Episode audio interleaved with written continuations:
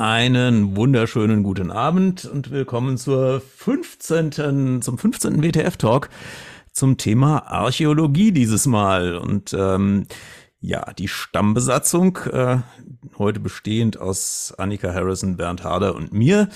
Lydia ist demnächst wieder da. Ähm, hat heute drei interessante Gäste als Verstärkung eingeladen. Und ich fange mal an mit der Professorin Sabine Hornung. Sabine, äh, wer bist du, was machst du? Ja, hallo erstmal. Danke für die Einladung. Ich bin äh, Professorin für Vor- und Frühgeschichte an der Universität des Saarlandes und eigentlich forsche ich zu Julius Caesar, wenn ich denn mal nicht unterrichte. Aber das ist so mein Steckenpferd. Das ist das, was ich treibe. Jo, Alexandra, du bist in einer ganz anderen äh, Richtung mit Archäologie beschäftigt? Ja, nicht ganz anders, aber äh, genau, ich äh, bin Grabungstechnikerin bei einem archäologischen Landesamt und äh, ja, mache Ausgrabungen oder äh, betreue Baustellen. Also bin so ein bisschen im archäologischen deutschen Alltagsgeschehen unterwegs, was ich sag mal vor allem Baumaßnahmen angeht. Grob. Genau. Ja, und wir haben den Buddler hier. Hallo Mirko. Hallo. Ich bin am anderen Ende gelandet. Ich habe das zwar auch mal studiert, Archäologie und Geschichte und habe aber jetzt sozusagen die Seiten gewechselt und äh, habe jetzt äh, die Betreuung von zwei bzw. sogar drei Museen unter mir äh, und ab und an auch mit archäologischen Stücken zu tun. Ja, dann ähm, ja einmal willkommen in die Runde und äh, fangen wir mal zu, zur Frage an, äh, was ist eigentlich Archäologie und wie grenzt sich das ab auf der einen Seite äh, von der Geschichte und auf der anderen Seite, was auch uns als Frage im Vorweg schon zugespielt wurde, wie grenzt sich das ab zur Paläontologie? Äh, wer mag?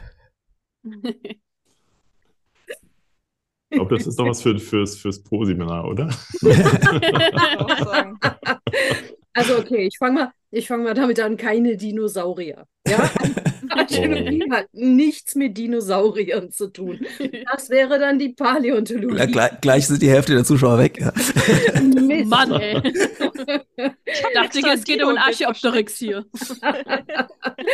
nee, also keine Dinosaurier, keine, keine Dinosaurierknochen. Es tut mir schrecklich leid. Aber Knochen habt ihr gelegentlich. Äh, Knochen haben wir reichlich, ja, ähm, in den unterschiedlichsten Aggregatzuständen. Also sobald es an, an den Menschen und seine Relikte geht, dann kommt dann die Archäologie ins Spiel. Und dann gibt es eben ganz unterschiedliche Arten von Archäologie, eher so die Steinbeißer, die sich mit den Geräten beschäftigen, mit den ganz frühen Menschen. Und dann eher, äh, ja, bis ins Mittelalter rein geht eigentlich die vor- und frühgeschichtliche Archäologie.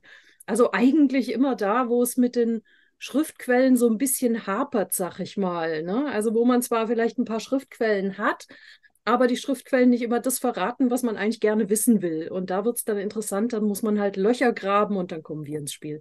Hm. Und ist sowas ja, wie der 30-jährige Krieg oder auch äh, Napoleon oder so, ist das auch noch Archäologie, wenn man da Ausgrabungen zu macht? Klar, selbstverständlich. Okay. also hört es erst mit der Zeitgeschichte auf oder sind wir dann doch immer äh, noch bei Archäologie? Also faktisch hört es da auf, wo wir keinen Bock mehr haben, oder? Okay.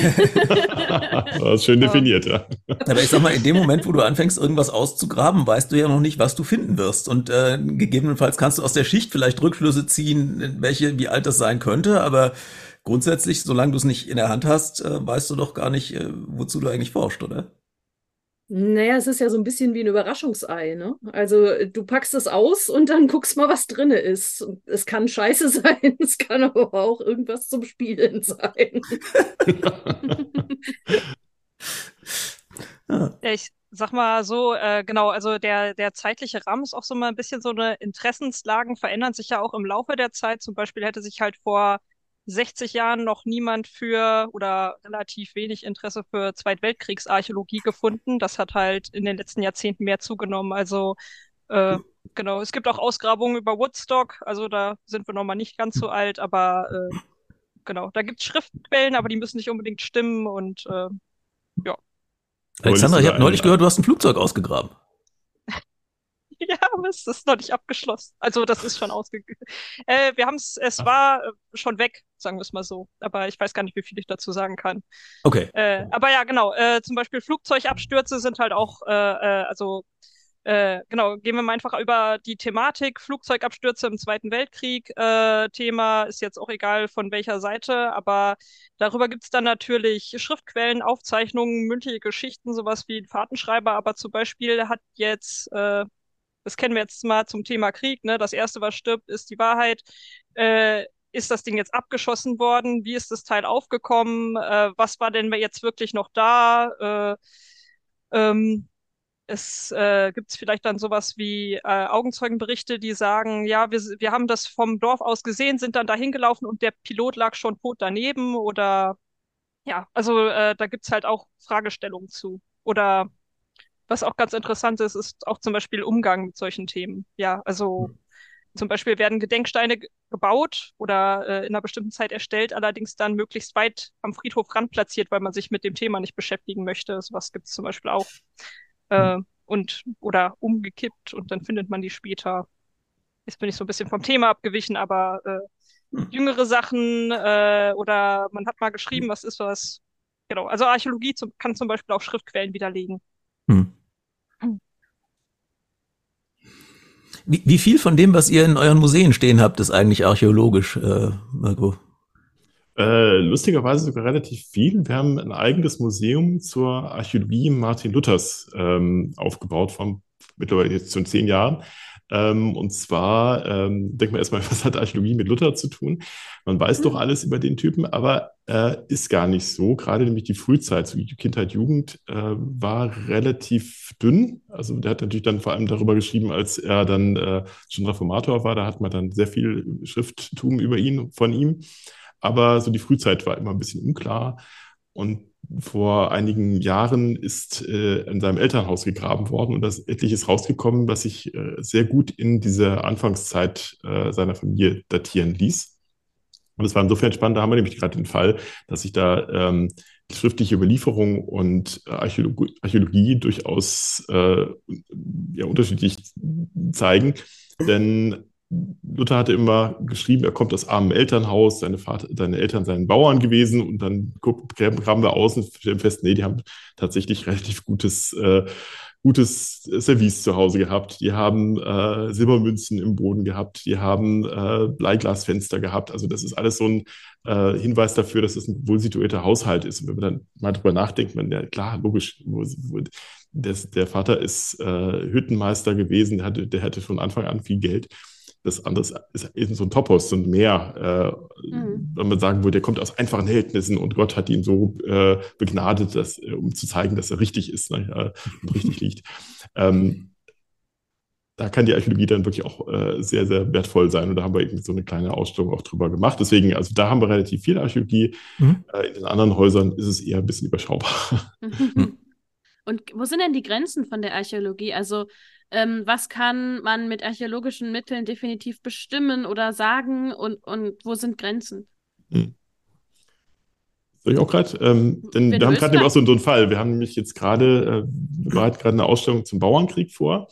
Und das ist ja zum Teil ein Ereignis, was man, ähm, was ja, was ja punktuell ist. Also es findet mehr oder weniger die Kriegshandlung relativ knappen Zeit statt. Also je nachdem, wo man gerade ist, natürlich in Thüringen oder Süddeutschland oder äh, hier in, in Sachsen-Anhalt äh, relativ unterschiedliche Schlachtzeitpunkte, aber es ist relativ äh, auf, die, auf die Gesamtgeschichte gesehen relativ konzentrierter Zeitpunkt. Das heißt, da finden wir relativ wenig, da sind die Schriftquellen natürlich viel aussagekräftiger wenn wir was finden, ist es immer so ein Schlaglicht. Das ist immer das Problem. Bei, bei, bei, ähm, äh, wir, haben, wir haben aber äh, das gleiche Zeit haben wir auch viele Prozesse, die sich, die sich abzeichnen in der Archäologie. Also die einzelnen Ereignisse, vielleicht falsch formuliert, die einzelnen Ereignisse finden wir in der Archäologie eben nicht so sehr.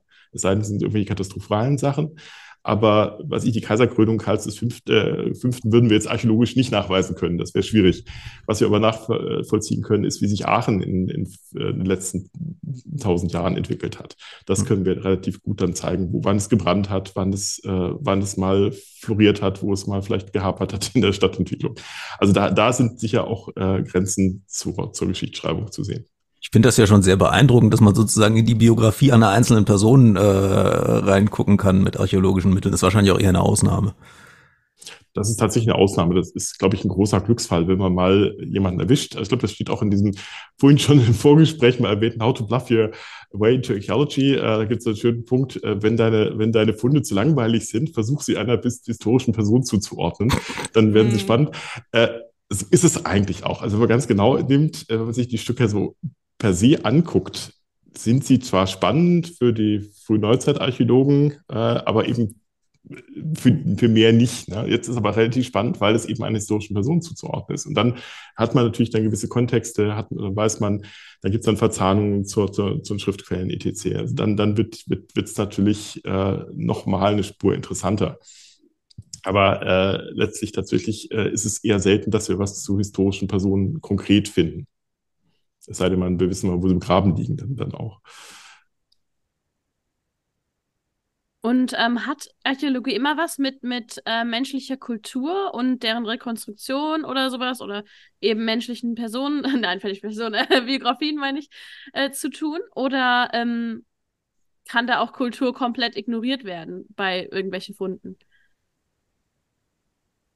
Ähm, eigentlich ist, ist die Definition der Sache, dass es halt um menschliche Kultur geht. Aber wir haben, glaube ich, leichte Überschneidungspunkte, dass wir dann manchmal doch mit, also mit Dinosauriern haben wir nichts zu tun, aber zum Beispiel so ein bisschen in Richtung äh, äh, Fauna-Forschung. Also, also haben wir mit Paläontologen schon mal zu tun im Sinne von sowas wie, äh, also was vor knapp fünf Jahren groß die Runde gemacht ist, ist zum Beispiel, dass wir äh, Seekuhknochen in Ratingen gefunden haben. Ähm, richtig, genau, soweit war das mehrmal. Das ist ja jetzt allerdings schon deutlich okay. länger her, aber in der Regel wird, äh, genau, da waren die Archäologen dann auch vor Ort, weil es halt um die grabungstechnische Geschichte ging, aber sowas wie, äh, ja, also im Prinzip, also die Definition ist schon eher äh, kultureller Bezug, aber wir haben manchmal so Anknüpfungspunkte auch an, an Fauna, wenn es halt äh, Klassiker sind natürlich die Mammuts, was man immer gerne hören möchte.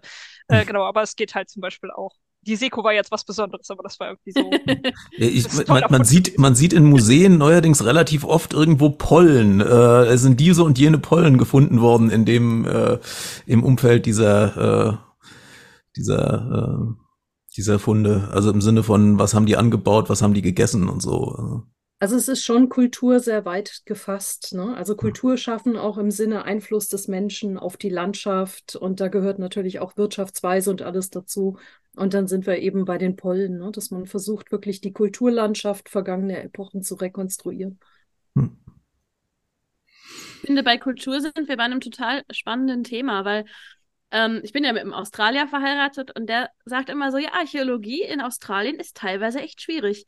Und zwar hat das da gar nicht mit Religion unbedingt zu tun, manchmal auch, aber auch mit Kultur. Und da darf man, äh, aber Alexandra wird das auch kennen, zwar nicht mit Aborigines, aber mit, mit Kölnern für möglich oder mit anderen, ähm, anderen äh, Ortsansässigen, dass man gar nicht so überall buddeln darf. Also da, wäre meine Frage, was darf denn die Archäologie und was darf sie nicht und wie kann man damit umgehen? dass man noch forschen kann äh, und gleichzeitig respektvoll ist. Äh, hat jemand von euch direkt was? Ich könnte tatsächlich auch was zu sagen. Also ich kann auch was zum Ausstellen von Gebeinen und mhm. sowas sagen. Ja, ja. Mach, mach du mal, fang du mal an. Ja. Achso, ja, gut. das ist ja quasi der Endpunkt des Ganzen schon. Also, ja, so äh, weil das auch natürlich eine, eine, Frage ist in den letzten Jahren, die sich äh, immer wieder stellt. Und ähm, ich komme quasi ursprünglich auch aus einem Haus, in dem sehr viele Skelette ausgestellt sind und waren.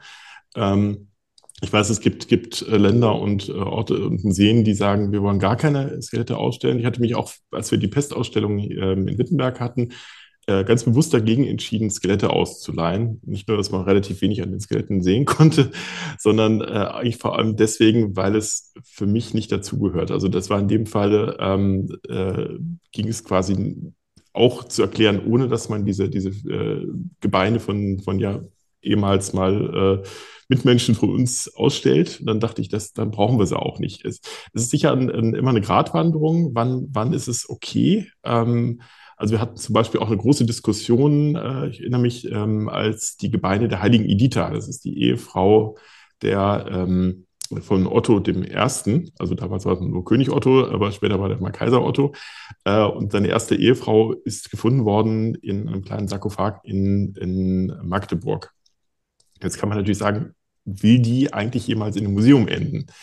Und da kann man tatsächlich konträr sein, weil äh, ähm, sagen, ja, das kann sogar sein, dass die eigentlich nichts dagegen gehabt hätte, ausgestellt worden zu sein, denn die, die hat es ja mal darauf angelegt, dass ihre Memoria ähm, hochgehalten wird, also sprich ihre Erinnerung an sie. Und äh, dazu gehört es ja nach katholischen, damaligen katholischen Glauben durchaus auch, dass die Gebeine irgendwo gezeigt wurden. Gerade von Heiligen hatte man da gar keine Berührungsängste. Heute würden wir wahrscheinlich eher wieder Schwierigkeiten haben zu sagen, ich habe meine Oma so gerne, ich möchte gerne ihre Knochen zeigen. Das würden wir wahrscheinlich heute nicht wollen. Ähm, äh, das ändert sich aber durchaus eben mit, mit den Epochen und, ähm, und natürlich mit den Kulturen. Äh, vorhin waren die Aborigine genannt worden, äh, oder es gibt natürlich ganz andere Kulturen, Indianer, äh, Indianer sagt man nicht mehr, ne? äh, eingeborenen äh, Ureinwohner in ähm, Ureinwohner, so, Ureinwohner äh, ähm, äh, in Amerika, First Nations, die auch dagegen sind, dass ihre, äh, die Gräber ihrer Vorfahren ähm, verändert werden. Und äh, also wir haben, wir haben dieses Problem da und ich glaube, immer wenn es quasi jetzige Nachfahren gibt, die ein großes Problem damit haben, äh, wird es tatsächlich moralisch immer sehr heikel, da muss man dann drüber reden. Deswegen, Weil also, ich gerade sagen wollte, ich finde es ein bisschen ja. skurril, wenn die Kirche ein Problem damit hat, dass man Gebeine von Menschen ausstellt. Ja, ja, ja die haben also, also insbesondere das, die katholische Kirche. Die katholischen hat, waren etwas, also es war ganz lustig, die, die, äh, wir hatten ja mit, mit dem katholischen Bischof und dem, dem protestantischen Bischof da gesessen äh, und dem protestantischen Pfarrer. Der protestantische Pfarrer war völlig dagegen. Ähm, und der katholische Bischof, äh, der, der sagt, ach, wollen Sie es nicht eigentlich ausstellen? ist doch eigentlich ganz hübsch. Ähm, und tatsächlich gab es wirklich dann, äh, man, man fühlte sich plötzlich in, in die Konfessionsspaltungen von vor 500 Jahren wieder zurückversetzt, äh, dass die da wirklich äh, ganz unterschiedliche Ansicht sind. Aber ähm, man muss natürlich immer überlegen, ich denke, es immer eine gute, gute Richtschnur ist zu überlegen, hätten es die Leute wirklich selber auch für sich gewollt? Äh, dass, dass ihre Gebeine gezeigt werden. Es gibt sicher heute Leute, die haben kein Problem, dass ihre, ihre Gebeine dann mal bei, äh, wie heißt der von Hagens da in, in den Körperwelten landen. Es gibt auch natürlich auch Leute, die sagen, nee, also das, das soll nicht so sein und äh, die sollen schön in der Erde bleiben und da soll auch niemand rangehen. Komischerweise haben wir heute eher, eher ein, ein, anderes, anderes Verhältnis dazu. Bei uns äh, sind die, die Gräber nach 25 Jahren dann äh, werden wieder weggebuddelt. Buddelt, ne? Also da haben wir dann eher da weniger Probleme mit. Aber nichtsdestotrotz, ähm, ich glaube, es ist immer, immer eine Gratwanderung und ähm, ich kann gut nachvollziehen, warum viele Museen, gerade glaube ich auch in Amerika, ähm, beschlossen haben, sie wollen eigentlich keine Gebeine mehr zeigen, äh, insbesondere wenn es jüngere, ähm, jüngere Epochen angeht. Je später, je älter diese Epochen werden, desto weniger Probleme hat man offenbar damit. Also die Andertag-Knochen auszustellen, da hat offenbar kein Museum irgendwie ein Problem damit. Aber wenn es dann tatsächlich so vor 100, vor 200 Jahren äh, Menschen sind, dann wird es wieder schwierig. Also wie gesagt, ganz, ganz unterschiedlich. Also ich kenne auch in, in London gibt es ein, schön, ein, schönes kleines äh, Museum, da, da steht der Gründer des Museums noch in einem Wandschrank äh, mumifiziert. Äh, übrigens eine Halle auch, da gibt es auch den Gründer der Möckelschen Sammlung, der ist, in einem, der ist selber Teil der Sammlung geworden. also äh, da, das ist ganz interessant, dass die also auch selber mit, mit dem Problem keine, keine, keine äh, Berührungsängste hat. Aber es ist tatsächlich wirklich was, was man im Vorfeld immer gut überdenken muss. Muss man da jetzt unbedingt graben? Muss man den Friedhof unbedingt jetzt öffnen?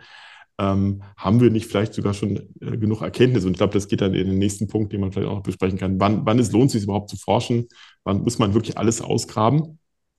Gerade wenn man zum Beispiel so Gebiete anschaut wie, wie Heiterbu, das ist eine Wikingersiedlung oben bei Schleswig, äh, die ist zum größten Teil nicht ausgegraben. Einfach deswegen, weil man mittlerweile, also erst, erstmal ist natürlich Ausgraben Geld kosten, die Sachen müssen erhalten werden. Wenn die einmal in der Luft sind, zerfallen die schneller. Das heißt, man muss für die sorgen. Ähm, dann werden sie geklaut, kommt ja auch ständig in letzter Zeit vor. Und ähm, äh, wir haben mittlerweile auch Methoden, wie wir ähm, Erkenntnisse über ähm, vergrabene Dinge, also gerade Befunde und Funde ähm, haben können, ohne dass wir sie ausgraben müssen. Also Fernerkundungsmethoden mit Radar, mit äh, LIDAR-Scans und so weiter wo es einfach auch gar nicht unbedingt notwendig ist, sofort danach zu graben. Hm. Also da muss man, glaube ich, auch ganz, äh, ist auch, auch gehört zur, zur Aufgabe des Archäologen auch immer nachzudenken, ist das jetzt gerade notwendig und sinnvoll? Haben wir eine Forschungsfrage, die nur durch eine, eine Ausgrabung ähm, beantwortet kann, werden kann oder nicht? Äh, Alexandra hat natürlich das gegenteilige Problem, die muss die Sachen retten, äh, weil sie natürlich ganz oft bei Rettungsgrabungen äh, tätig werden muss. Vielleicht magst du das noch kurz erklären. Ich äh, gleich. Äh, genau, ich wollte gerade Ja. mal voranschließen. Wir haben tatsächlich im Grabungstechnikstudium uns mit dieser Frage beschäftigt, gerade Mhm. was Gebeine angeht. Und ähm, Gott, ja, das ist jetzt bei mir auch schon, äh, weiß ich nicht, aber vor fünf Jahren gab es eben einen Kurs, der hieß, glaube ich, Ethik in der Restaurierung, aber eben auch in der Ausgrabung. Und da geht es um genau solche Sachen. Und es gab auch mal vom Deutschen Museumsbund so eine Handreichung zum Thema Umgang mit Skeletten. Und äh, genau, da ist halt meist die Frage, ne, äh, ab wann ist es Grabraub und wo ist es Archäologie, ne? Also so ganz, ganz spöttisch gesagt, ne? Und irgendjemand sagte mal so ganz grob ab 120 Jahren, wenn man, also wenn es jetzt nicht jemand ist, wo man dann noch den Nachfahren ermitteln kann, dann ist es meist so, dass da so ein bisschen der, der Verfall einsetzt mit jetzt hat man weniger ein Problem damit, weil man keinen persönlichen Bezug mehr zu den Knochen hat. Genau, und der andere Aspekt ist eben das, was wir hatten mit dem christlichen oder, also beispielsweise christlichen oder bei, äh, ich musste vorhin direkt, wo du gesagt hast, in anderen Ländern, äh, musste ich an Göbekli Tepe denken. Da in der Mhm. Gegend gibt's ja auch viele Friedhöfe, die darf man dann natürlich nicht antasten. Genau, aber das ist dann immer regional bedingt. Soweit ich weiß, haben die Engländer auch eine gewisse Richtlinie, wenn es halt um kirchliche Sachen angeht. Wenn wir zum Beispiel in Kirchen oder an an Kirchen irgendwo tätig sind. In der Regel war der Friedhof irgendwo immer mal drumrum, also man stößt eigentlich immer auf Gebeine. Äh, ist eigentlich die Regel, die Knochen müssen wieder bestattet werden, weil äh, sind halt, also ist, man hat sie nicht unabsichtlich in geweihte Erde oder wie auch immer, aber eben nach christlichem Ritus bestattet und dann müssen die auch wieder bestattet werden und dann äh, genau ist das dann immer eine Absprache mit der Gemeinde, dass äh, wenn ausgegraben wird, dass danach wieder mit einer, also dann gibt's auch so eine Weihzeremonie und dann wird das Zeug wieder beigesetzt. Äh, Entschuldigung, die Knochen. so. Entschuldigung. Editha Ähm, übrigens ja. auch, genau, ja. Es gab auch einen Ja, Streit drum, wie es bena- es benannt werden durfte. Es durfte keine Beisetzung sein, sondern eine Wiederbeilegung muss es genannt Genau. werden, als kein, keine Beisetzung hatte ja schon stattgefunden. Genau. Ganz, ganz spannendes äh, Thema in dem Kontext ist natürlich auch Jerusalem, wo es immer wieder Streitigkeiten gibt um die Ausgrabung, insbesondere an der sogenannten Davidsstadt, äh, die halt äh, so, so, so, so schräg unterhalb äh, der Al-Aqsa-Moschee liegt und ähm, letztlich natürlich auch in einem arabischen Wohngebiet und ähm, wo natürlich die Anwohner und und auch äh, diverse andere Muslime sich immer energisch dagegen beschweren und irgendwie teilweise auch behauptet worden ist, dann würde also die die Stabilität der Al-Aqsa-Moschee gefährdet durch diese Ausgrabungen und ähnliche Dinge. Also da ist äh, das ist immer ein ganz heißes Thema. Ähm, abgesehen davon, dass es auch immer noch umstritten ist, was in dieser Davidsstadt jetzt eigentlich ausgegraben wird und äh, ob das überhaupt irgendwas mit der mit der Zeit von König David zu tun hat und ja bei, Ich- bei, bei jedem bei jedem bei jeder neuen Mauer wieder, wenn ich das richtig verfolgt habe. Ich, ich muss gerade dran denken, ich war letztes Jahr im März in den Katakomben in Paris und äh, das ist ja wie so ein richtiges Museum gestaltet und da liegen ja die Gebeine von sechs Millionen Menschen. Und ich bin da reingegangen, ganz ehrfürchtig und da sind die Schädel und die Langknochen und ähnliches und ich habe gedacht, oh mein Gott. Und dann lief bei mir eine, vor mir so eine Familie mit Handy vorbei und macht, ja, stell dich mal schön davor und macht die Fotos mit den Knochen und dann ähm, also einem Archäologen wird öfter nach gesagt, so, er wäre ja nicht pietätvoll oder sowas. Und dann habe ich gedacht, ja, da, aber da hat jemand anderes wohl die Berührungsängste doch deutlich früher verloren. Also genau, es kommt halt immer ganz, äh, es kommt immer ganz auf den Kontext an, wie man es dann oder ne, wie die Person das dann wahrnimmt. Wenn man dann denkt, okay, jetzt ist ja schon in einem Museum und genau. Das wird dann nicht mehr als menschlicher Überrest wahrgenommen. Nicht? Also Ja, ich hatte denselben Effekt mal bei einer Grabung. Das war ganz skurril. Wir hatten ähm, einen römischen, eine römische ähm, Siedlung ausgegraben und äh, die äh, sogenannte Abraum, also quasi das, die Erde, die man ausgegraben hatte, die, die quasi schon wundleer war, ähm, hat man dann auf einen großen Hügel gekippt. Und das war derselbe Hügel, den auch die, der örtliche Friedhof benutzt hat, um da seine Erde raufzukippen. Und dann äh, war ich mal wieder mit so einem Schubkarren unterwegs, habe die Erde ausgekippt und dachte mir beim, huch, da ist ein Unterkiefer. Offensichtlich hat jemand äh, beim Graben nicht aufgepasst und hat den übersehen. Und dann ziehe ich den raus und stelle fest, ähm, das ist ein Unterkiefer mit einer Amalgamfüllung drin. Es wird also nicht von unserer Grabung gekommen sein. Nicht? Und äh, dann kam mir aber plötzlich gesagt, das ist schon skurril. Da drüben gucken wir, ähm, schauen, dass die, dass die Knochen geborgen werden, dokumentiert werden, dass die dann ordentlich aufgehoben werden und tatsächlich dann auch vielleicht äh, nach irgendeiner Zeit dann wieder beigelegt werden. Im Friedhof wird da nicht so viel Wert drauf gelegt, offensichtlich. Ne? Da passiert das dann dann schon mal, dass die Sachen dann in, im Müll landen, sozusagen. Nicht? Also das ist schon sehr seltsam, wie, wie Menschen äh, ganz unterschiedlich mit, mit Überresten umgehen. Hm. Also dass wir ähm, nach 25 Jahren auch mal kein Problem mehr haben, da irgendjemand wegzubuddeln, auch wieder nicht. Also ähm, ja, es ist ein wichtiges Thema und ich glaube, das muss man sich immer über jeder, über jeder Grabung immer neu stellen, ähm, den moralischen, ethischen Ansatz äh, genau zu überdenken. Und wie war das jetzt mit den Rettungsgrabungen? Ist das bei Baustellen dann oder ist das bei äh, ah. Erdrutschen? Keine Ahnung. Ähm, nee, äh, genau, bei, ja, bei, bei Erdrutschen ist es, außer wenn es halt ne, oben am Hang ist, eigentlich nicht das Problem, weil sonst kommt ja nur eher mehr Material drauf. Aber genau. Äh, das ist jetzt, glaube ich, ein bisschen größerer Themenblock. Ich, ich gucke mal gerade, wie ich es relativ kurz runterbrechen kann. Es wird viel gebaut. Ähm, und äh, die Leute wollen ihre Häuser da stehen haben. Ikea möchte erweitern oder irgendein anderer großer Möbelkonzern oder ähnliches. Äh, und dafür muss in die Erde eingegriffen werden. Ähm, dafür muss natürlich ein gewisser äh, Platz weichen, wo man erstmal nicht weiß, ist, liegt da jetzt ein Fundplatz, liegt da nichts, etc. Und das geht dann erstmal, ähm, wenn gebaut werden will, äh, wenn jemand bauen möchte, äh, dann wird halt erstmal geguckt, das Fachamt schaut danach, wie groß ist jetzt der Verdacht, dass wir hier auf was Archäologisches treffen. Und dann wird eingeschätzt, wie sehr, also wie groß jetzt der Aufwand ist, ähm, äh, oder der Aufwand sein soll, den man da hineinsteckt. Also ist das schon ein hoher Fundverdacht? Also, was weiß ich, man baut jetzt mitten in einem römischen Töpferbezirk, also wo man schon weiß, da und da und da hat man irgendwie was gefunden. Oder sind wir auf einer komplett bisher unbekannten Fläche oder wir sind in einer Fläche, wo, wo noch nichts war oder wo was, wo ab und zu so ein kleiner Verdacht ist. Und dann gibt's meist so drei verschiedene Arten, wie man damit umgeht.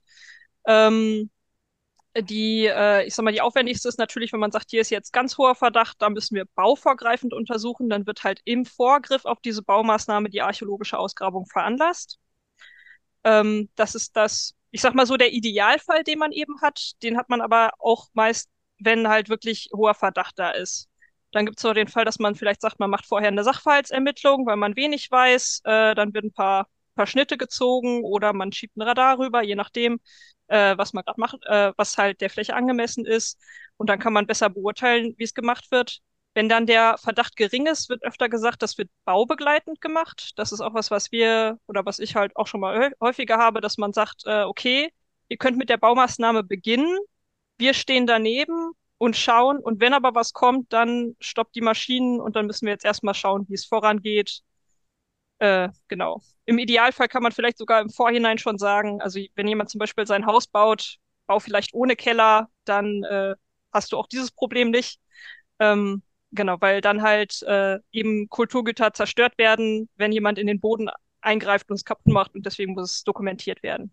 Ich erinnere mich aus meiner Kindheit und Jugend äh, äh, wurde eigentlich bei Baumaßnahmen immer gesagt, wenn du irgendwas möglicherweise archäologisch Relevantes findest, ganz schnell weiterbuddeln. Mhm. Äh, nicht. Ganz blöde Frage, warum liegen die denn alle in der Erde, die Sachen? also, Ach so, wirklich äh, ich meine, ja, ja, eine ganz blöde, äh, unbedarfte Frage. Ich meine, ich äh, natürlich offensichtlich, aber. Genau, also wir, wir hatten die, die Frage kam ja auch im Chat, da hat jemand gefragt, gibt es auch Archäologen, die Reste alter Eisenbahnen aufbauen? Ich weiß nicht, ob man da äh, mich im Auge hatte, äh, ausgraben und dann kam die Rückfrage, aber wer verbuddelt denn alte Eisenbahnen? Wer verbuddelt denn die ganzen archäologischen Funde? Wie kommen die da runter? genau, das war meine unbedarfte Frage. Ja, die Eisenbahn muss einfach nur lange genug stehen, dann passt das schon. Das ist ja der schön, das ist halt der Lauf der Dinge, dass sich eben, also was weiß ich, Sachen ansammeln, dann werden sie vergessen, dann kommt Erde drüber und äh, dann liegt das da. Und ist das wirklich so, dass ich sagen kann, ich mache einen Meter tief und dann bin ich bei den Römern und dann mache ich aber zwei Meter tief und dann bin ich in der Steinzeit? Nein, oder? Nein, nein, nein, nein, nein. gar, geht gar nicht so. ähm, nein, es kommt total drauf an, in was für einem Gebiet du bist. Äh, es kann natürlich auch zum Beispiel sein, äh, angenommen, wir haben einen Hang ja, so sieht man das genau. Und äh, hier oben war, was weiß ich, die Fundstätte. Äh, und mit der Zeit erodiert die aber den Hang runter. Ähm, dann ist hier oben nichts mehr oder du triffst es da direkt da oben an, aber hier unten hat sich mittlerweile alles so ein bisschen verrollt oder liegt unten. Und äh, vielleicht war unten auch noch irgendwie eine Siedlung und die ist dann begraben von dem ganzen Zeug, was da oben liegt. Also es kommt ganz drauf an. Genau, also jetzt äh, das kann vielleicht noch jemand besser ergänzen als ich, ne? Aber das ist jetzt mal so ein bisschen ein Teil von Gegebenheiten und da kommt es natürlich ganz drauf an. Ich hatte jetzt auch so ein Kuriosum. Äh, wir haben eine Fundstelle, also wir waren bei einer bekannten Fundstelle, die wir relativ kurz unterm Oberboden angetroffen haben und dann gedacht haben, naja, da müssen wir nach relativ kurzer Zeit jetzt auch auf die Mauern treffen, weil wir in etwa, was weiß ich, 100 Meter Entfernung waren. Und es kam nichts und irgendwie dachte ich, ja gut, hä, weiß ich nicht, das wird aber irgendwie sieht das noch nicht so ganz aus, als ob wir auf dem anstehenden Boden sind und auf einmal tauchten Wagenspuren auf, wo ich gedacht habe, oh, hm, da liegt hier doch wohl noch irgendwie was drauf. Und äh, dann kamen tatsächlich später die Strukturen. Also es ähm, ist äh, sehr von der Genese der Landschaft. Ich weiß nicht. Also es lag dann an einer Stelle ganz flach und dieselbe Schicht lag an der anderen Stelle ziemlich tief, oder wie ja. kann man sich das vorstellen jetzt? Hm? Genau. Und äh, der Punkt ist, äh, es geht um 2000 Jahre Geschichte, die in der Zeit passiert sind. Vielleicht hat eine Flurbereinigung stattgefunden, man hat irgendwo einen Weg geschaffen, das Material von dort darauf geschüttet oder, oder ähnliches oder vorher, äh, was weiß ich, vielleicht war das eine erhöht gelegene Siedlung und die Leute sind halt äh, dann da hoch, was weiß ich, irgendwie gewandert. Also es durch einfach durch Landschaftsgenese, Entwicklung mhm. äh, liegt es dann in unterschiedlichen Bereichen. Und natürlich kann es auch, ist es halt natürlich nicht unbedingt der Fall, dass man sagt, hier sind die Römer und hier ist jetzt die Steinzeit und hier ist das jetzt so. Das und war so. auch ein bisschen unbedarft. Genau, aber zum Beispiel, es kann sein, dass hier die Römer sind. Genau, aber es kann ja sein, dass hier die Römer sind. Allerdings in der Bronzezeit haben sie eher hier gesiedelt oder haben, waren eher hier am Hang oder hier eher näher am Fluss. Total Ergänzung. spannend. So als allgemeine Richtschnur kann man schon meistens davon ausgehen, dass die älteren Sachen unten sind, würde ich mal sagen. Oder ja, also, bevor ja, wir jetzt alle verwirren. So ist, sollte man sich genau. Sorgen machen. ja. Das ist auch eine, da, da hilft ja, von wegen äh, Archäologie ist nicht was für den Alltag.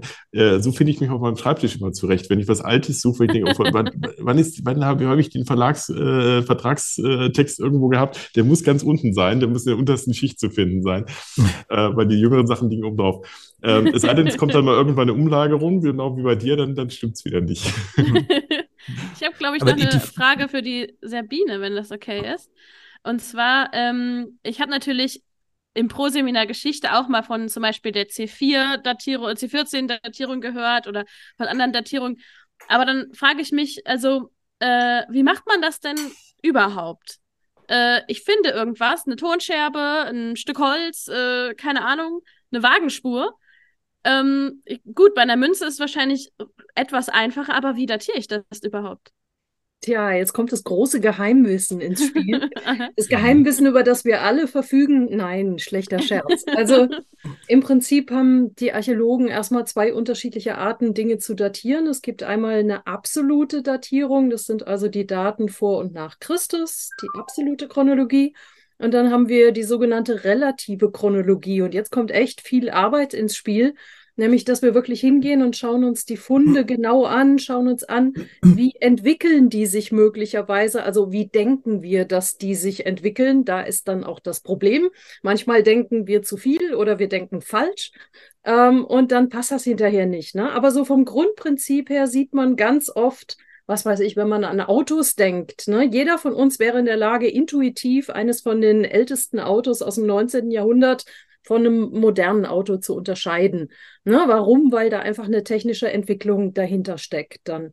Und so ähnlich funktioniert es eben auch mit archäologischen Funden. Ne? Man kann sich die also anschauen. Man hat bestimmte technologische Entwicklungen. Was weiß ich zum Beispiel, wenn die Römer kommen, entwickelt sich die Keramikproduktion weiter. Dann haben wir bestimmte Techniken, die es vorher nicht gab. Ne? Und damit kriegt man dann irgendwie eine, eine, Entwicklung der materiellen Kultur gegriffen. Und wenn man dann eben Fundstellen hat, die ja feste Datierungen quasi geliefert haben und schaut sich an, wie sieht die materielle Kultur aus und bringt es dann in eine Reihe, dann hat man irgendwann ganz gute Vorstellung davon, wie sich das entwickelt. Und da kann man dann wieder andere Dinge mhm. dranhängen. Also soweit, ich hoffe, man, man versteht es so ein bisschen, ne, wie, das, wie das funktioniert. Ja. Und kann man das ähm, tatsächlich mit dem Faustkeil oder so dann auch machen? Ja, natürlich, das funktioniert auch so, weil der Mensch lernt ja, ne? Also die ersten Steingeräte sind noch ganz primitiv. Ne? Das sind dann ein, zwei Schläge. Aha, ist scharf, reicht. Ja, und dann wird es halt immer wieder komplexer. Und äh, dann denkt man, ja, aber ich will mit meinem Steingerät dies oder das machen. Oder ich bräuchte jetzt mal ein Werkzeug dafür. Und wie könnte ich das denn machen, dass das funktioniert? Und das ist ja im Prinzip genau das Gleiche. Ne? Das ist eine technologische Entwicklung, die dahinter steckt. Der Mensch gewinnt an Know-how und das kann man dann irgendwie in eine Entwicklungsreihe bringen. Das funktioniert für alle Epochen. Das, dazu fragt Thoriumwart gerade, wieso haben eigentlich die Leute über Jahrhunderte Keramik im selben Stil gemacht? Gibt es dafür plausible Erklärungen? Und meine Fra Zufrage dazu wäre, haben sie das überhaupt? Nein. kann mir bitte jemand sagen, in welcher Zeit man über Jahrhunderte die gleiche Keramik gemacht hat? Nee, da fällt mir nichts ein. Okay. Also das ist schon da ist schon immer eine Entwicklung drin. Ne? Hm. Was ist ja heute letzten Endes auch noch so.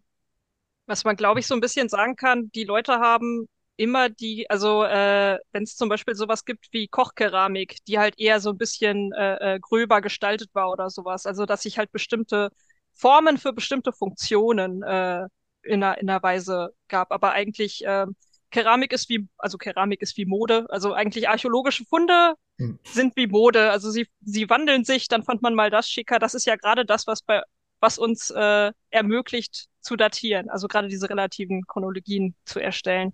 Das ist wie, also es gibt immer ein schön, schön zum Beispiel, angenommen, man gräbt jetzt irgendwen aus aus den letzten 20 Jahren und man hätte ihm sein Handy beigelegt. Dann, dann könnte man ganz grob irgendwie noch so. ist das ein Knochen? Ja, dann genau. war es Anfang 2000. ja, aber das ist natürlich, ich meine, das ist natürlich ein Gerät, was sich wunderbar datieren lässt, ja. Also Klar. Äh, jeweils jedes Modell nur über ein paar Jahre verkauft. Also ja. Ja, aber jetzt führen wir genau, mal den, den, den, das Konzept des Terminus postquem bitte ein. Ne? Also ja. die Produktion des Gesundheit. Handys liefert den Terminus Terminus postquem für die Bestattung. Ja, also wenn man weiß, das ist dann und dann produziert worden, dann muss die Bestattung jünger sein. Es kann aber auch sein, dass ich meiner Oma ein nagelneues iPhone mitgegeben habe. Dann heißt das natürlich nicht, dass sie zu dem Produktionszeitpunkt des iPhones verstorben ist. Äh, umgekehrt, dass sie quasi schon so, äh, dass sie quasi in ihrer Jugend schon dieses iPhone gehabt hat. Nein, natürlich. Sondern das heißt halt, äh, genau, das ist nämlich das, das Schwierige manchmal. Natürlich. Und Oder man kann ich... natürlich auch den, den Schmuck, den man geerbt hat, mitnehmen und die, die Archäologen irgendwie das ordentlich ist... aufs, aufs Glatteis führen. Ja. Auch das, das tun die. Ne? Also. mir ein Nokia C30 mit ins Grab. Einfach nur, um alle zu verwirren. genau, so kann man, kann man uns verwundern. Genau, Dinge, die wir in unseren Testamenten verfügen können. Ja, wir hatten, ich war, ich war am, am Wochenende äh, auf der Plassenbrück in Kulmbach ähm, und da war auch ein, ein, es gibt's einen riesen tiefen Brunnen und äh, so im Denken an, an Mirko und und äh, also es kam noch nicht mal von, von mir die Frage, äh, es fragte dann also jemand, ähm, ja, hat eigentlich mal jemand äh, die, den, den Boden von diesem Brunnen ausgegraben und da sagten die dann, naja, der ist, das, das ist ja erst 200 Jahre alt, das Material da drin, das interessiert keinen und außerdem wäre es viel zu teuer.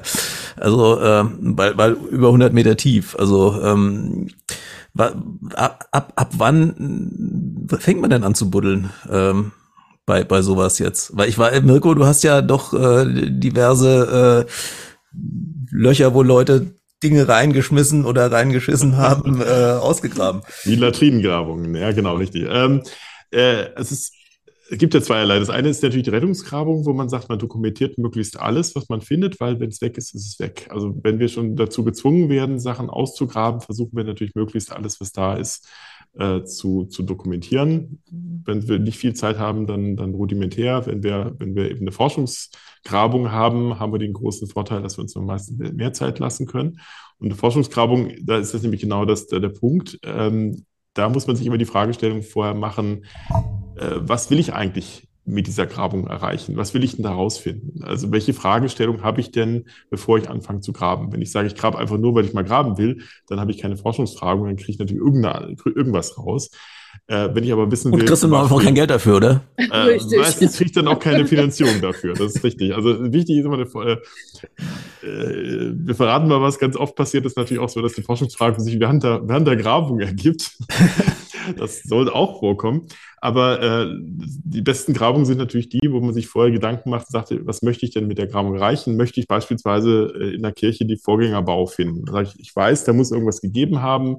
Kann ich mit dem kleinen Eingriff, ohne jetzt die, die zu große Zerstörung anzurichten, ähm, beispielsweise herausfinden, ob es äh, weitere Mauern gibt, die diesen, diese, diese These bestätigen? Dann würde ich anfangen, da zu graben. Dann interessiert mich das. Wenn es tatsächlich nur ein Brunnen ist, von dem ich weiß, der, der ist schon vor 200 Jahren gebaut worden, ich habe da die Unterlagen dazu, ich weiß, wie der genutzt worden ist, dann brauche ich da wahrscheinlich auch nicht graben, es sei denn, ich bin jetzt auf irgendwelche Funde aus. Aber das ist ja gerade der Witz, dass wir das ja eigentlich nicht unbedingt sind. Also wir, wir sind nicht nach Gold und Diamanten her, wir sind privat, aber ähm, äh, das, das sind nicht so unbedingt die spannenden Funde. Die spannenden Funde sind etwas, sind die, die uns neue Erkenntnisse über die Vergangenheit liefern. Das kann eine Goldmünze sein, aber es kann eben auch, wir hatten schon das Thema, der Inhalt einer Latrine sein. Das ist vielleicht viel spannender. Und das hatten wir bei Luther zum Beispiel der Fall, da haben wir Latrinengrabungen und da fanden wir dann zum Beispiel auch Überreste von den Dingen, die man gegessen hat. Also da Gott sei Dank dann eher die, die Sachen, die sie länger erhalten haben. Also das waren dann eher den Knochen und ab und an mal ein paar Samen äh, von, von, von irgendwelchen Früchten und Getreide oder Kerne.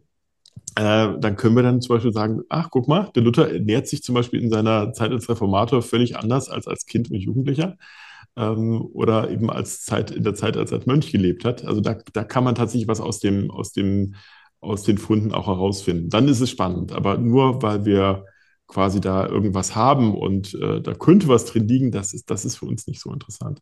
Man macht natürlich immer auch so ein bisschen Kosten-Nutzen-Rechnung. Ja. Ne? Müssen wir ja, ja, weil ausgraben heißt natürlich auch kaputt machen.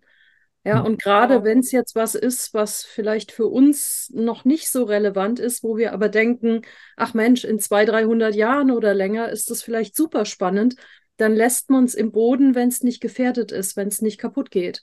Ne? Also da muss man schon so ein bisschen abwägen, weil wenn man es einmal ausgegraben hat, wenn man es gut gemacht hat, ist dann auch alles kaputt. Mhm. Genau. Schönes Beispiel dafür ist ja ähm, Pompeji. In Pompeji gibt es ja diese jetzt habe ich den Namen des, des Hauses vergessen. Äh, ist das, heißt das sogar Haus des, Haus des nee, jedenfalls gibt es so ein Haus mit einer, äh, mit einer Bibliothek dabei.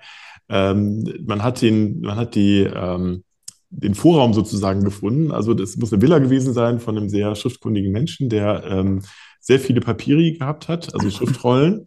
Und äh, die scheinen sozusagen in letzter Minute schon angefangen haben, Sachen einzuräumen in Kisten und wegzutragen und sind aber dabei gestört worden. Da lagen also etliche wohl im Vorraum und es gibt aber eine Tür. Und man weiß, dahinter muss wohl, also vermutet man, äh, müsste, müssten eigentlich noch mehr Papiere liegen. Eine kleine Bibliothek. Aber das große Problem bislang war, diese Papiere, die man hatte aus dem Vorraum, sind äh, äh völlig verbrannt. Also man hat die Form noch, die sind noch quasi mehr oder weniger ohne Kohle. Äh, und hatte das große Problem über Jahrhunderte, wie kriegt man eigentlich diese äh, Schriftrollen geöffnet, ohne dass sie sofort zerfallen und damit quasi lesbar werden. Das heißt, man ähm, hat dasselbe Problem natürlich auch mit den anderen Schriftrollen, die man da gefunden hat. Ähm, man hat, man, da gab es also schon seit dem 19. Jahrhundert Versuche, die ganz langsam aufzudröseln und zu gucken, ob man noch was liest. Mittlerweile haben wir viel bessere Methoden. Wir, mittlerweile müssen wir die gar nicht mehr öffnen. Also weil wir jetzt mit, mit ähm, bestimmten Methoden, mit, mit Röntgen, Mikroröntgen und allem Möglichen, können wir quasi zwischen die Seiten gucken und äh, dadurch ähm, das Unaufgerollte sogar lesen. Also durch, den, durch, eine, durch ein Computerprogramm dann jagen und dann am Schluss haben wir sozusagen die ausgebreitete Seite, die wir dann auch entsprechend bearbeiten können, um dann die Schrift lesen zu können. Äh, das konnten wir eben früher nicht. Und ähm, so ähnlich ist es mit den Ausgrabungen auch. Also die, die Technik entwickelt sich immer weiter. Und äh, wenn wir quasi jetzt anfangen, Sachen auszugraben, geht uns vielleicht die Hälfte, die vielleicht in 50 Jahren viel besser dokumentiert und gesehen werden kann. Ja, also ich, ich habe da, da habe ich neulich einen Artikel drüber gelesen über diese Rollen, die sie da ausgegraben haben und die Texte, die sie gefunden haben, äh, wo man also große Hoffnungen darin gesetzt hat, irgendwelche äh, noch unentdeckten Klassiker zu finden und das die die die man dann entschlüsselt hatten, das war halt irgend, äh, irgendein zeitgenössiger äh, genössischer drittklassiger Philosoph, der halt da offensichtlich von dem von dem Hausherrn da gesponsert wurde und da seine Schriften hinterlassen hat. Mhm. Ja, äh, die, die, die FAZ kommentierte das damit, ja, also man, man öffnet, äh, man öffnet eine, eine alte Bibliothek und äh, hofft irgendwie die, die Handschrift, die Originalschriften von, von, von Kant und Voltaire zu finden und dann findet man Richard David Recht. Das fand ich sehr schön. ich habe gerade noch mal nachgeguckt. Ähm, mir fehlen nämlich beim Thema äh, Latrinengrabung irgendwie, irgendwie war mein erster Gedanke, ist denn, sind denn die Exkremente dann versteinert? Und dann dachte ich mir, nein, Versteinerung braucht ja bestimmt tausende von Jahren. Äh, und dann habe ich mich gefragt, wie sieht denn sowas aus? Also auch wenn es jetzt, ähm, keine Ahnung, wenn ich jetzt aus der Steinzeit oder na, sagen wir mal eher die frühen Ägypter, wenn ich aus den frühen Ägyptern äh, irgendeine Leiche oder so finde, die ist ja dann noch nicht versteinert. Ist, aber wenn es jetzt keine Mumie ist, was ist es denn dann? Also wie erhält sich das denn überhaupt? Was, was sehe ich denn da, wenn ich da irgendwas sehe dann? Es hängt an den Bodenbedingungen. es kommt drauf an. Ähm, es, nee, ja, es, äh, äh, genau, es hängt, äh, genau, wo wir bei der Latrine sind, wenn wir noch äh, äh, genug Feuchtigkeit im Boden haben, haben wir ja vielleicht auch noch was äh, äh orga an organischer Erhaltung, also dass man auch noch vielleicht äh, ähm, äh, ne, also ich sag mal, klassisches Beispiel wären jetzt zum Beispiel sowas wie Moorleichen, mhm. dass man weiß, äh, da ist vielleicht noch was an Haut dran oder ähnliches. Allerdings sind vielleicht die Bedingungen so, dass sich die Knochen nicht erhalten haben und ähm, man in der Hinsicht Abstriche macht. Wenn man jetzt einfach nur im, äh, mit dem Boden zu tun hat, kommt es halt sehr drauf an, wie zum Beispiel der äh, äh, äh, Calcium, Kalk, Kalkgehalt des Bodens ist. Ähm, ist der Boden sehr kalkreich, ähm, entzieht er den Knochen auch kein Kalk oder kein Kalzium und dementsprechend sind Knochen dann meist auch noch sehr gut erhalten.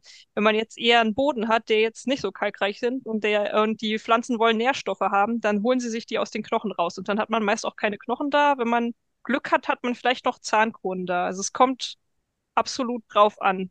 Ähm, ja, es gibt, äh, da, da kann man jetzt sehr weit gehen. Ist es jetzt wenn wir jetzt von Mumien reden, gibt es Trockenmumifizierung, aber es gibt eben auch diese Feuchtbodenerhaltung. Äh, Im Boden ist es ein äh, Mischmasch. Es, ja, hm? es äh, kommt drauf an. Mit, äh, äh, wo du jetzt vorhin redest, also du hast von Korproliten geredet. Ich weiß es tatsächlich nicht, wie lange sowas braucht, ne? Gar nicht so lange. Also ich weiß von einer Ausgrabung in Basel, da gibt es auf jeden Fall noch ein sehr hübsches, ähm, ja, wie sagt man das jetzt diplomatisch, äh, ist noch erhalten geblieben in seiner Form. Ähm, das ist, das hat sich sozusagen schon, da ist einfach die Feuchtigkeit raus. Ich glaube, ich glaube, du solltest ein bisschen deutlicher sagen, worum es geht. Also, Etwas sehr wenn man mit dem Begriff Koprolit nichts anfangen ist, kann, dann. So. beim menschlichen Stuhlgang äh, danach übrig bleibt. Und das hat sich dann quasi in der Form sogar noch so erhalten, wie es wahrscheinlich in die Toilette gekommen ist. Äh, das war sehr schöne Ausstellung in Basel, hieß äh, Stille Örtchen ausgeschöpft. Ich weiß nicht, wie auch das Gab mal eine ganze Ausstellung dazu. Aber also, zu, zum, zum Thema Funderhaltung äh, kursierte im Chat vor kurzem die Frage, ja, gibt es eigentlich diesen Begriff des Egypt Envy wirklich? Also die, die, die, den, den Neid auf, auf die Fundsituationen äh, in Ägypten und auf die Erhaltung im Wüstensand oder sowas. Äh, Nicht bei mir. Ich weiß nicht, wie es bei euch aussieht. also ich hatte Ägyptologie im Nebenfach und ich weiß, warum ich vorhin Frühgeschichte gemacht habe. ich habe auch, äh, genau, bei uns war auch so ein bisschen der, also ähm, in manchen Böden gräbt man gerne und in manchen nicht so gerne. Das ist, glaube ich, so ein bisschen auch eine Typfrage und äh, Sand. Hm. Aber äh, ist man in Westfalen unterwegs, hat man auch viel mit Sandböden zu tun. Ich habe ich hab keinen Egypt Envy. Okay. Also ich, ich erinnere mich an, an, also Jericho zum Beispiel, da hast du ja wirklich äh, so, so, so einen ganz weichen Wüstensand, der so auf den, auf den, äh, auf, auf den, auf den Palästen aus dem äh, siebten Jahrhundert liegt. Und das ist also siebten, achten Jahrhundert. Und das ist also schon, äh, ja, man hat so das Gefühl, mehr oder weniger, die kehren den Sand weg. Und Kannst du mich mit dem Laubbläser kommen? So. Beziehungsweise eher, eher ähm, in, in ganz vielen, auch da in ganz vielen, an ganz vielen Stellen tun sie den Sand halt gerade nicht weg, äh, weil man eben auch schon sieht, wenn die, wenn die Mosaike lang genug offen sind, dann äh, sind sie einfach nicht mehr das, was sie mal waren. Ja. Mhm. Das ist ja ganz das viel, also in, in ja, ich habe so ein bisschen den Eindruck, gerade Israel und rundrum, äh, du hast halt äh, teilweise so viel äh, historisch spannende Sachen, dass eigentlich äh, man sich dann gar nicht mehr so viel Mühe gibt, damit das zu erhalten. Also Ägypten ja, das ist war, fand ich auch. Ne? Ja. Das stimmt. Ich fand, ähm, Ägypten war auch ein gutes Stichwort. Wir hatten nämlich ganz am Anfang eine Frage im Chat. Ähm, wenn ich was finde, wem gehört das denn überhaupt? Oder wir hatten da dann wegen Ägypten das, das Beispiel, ähm, es sind ja immer noch im British Museum echt viele Sachen, die aus Ägypten sind, ganz historisch äh, auch aus Ägypten sind. Und ähm, ja, we wem gehört das? Sollte man das vielleicht zurückgeben, wenn, wenn es nicht im eigenen Land, im eigenen Ort, was auch immer ist? Ähm, und oder auch wenn ich was in meinem Garten finde, darf ich das behalten? glaube, das kommt drauf an wieder, ne?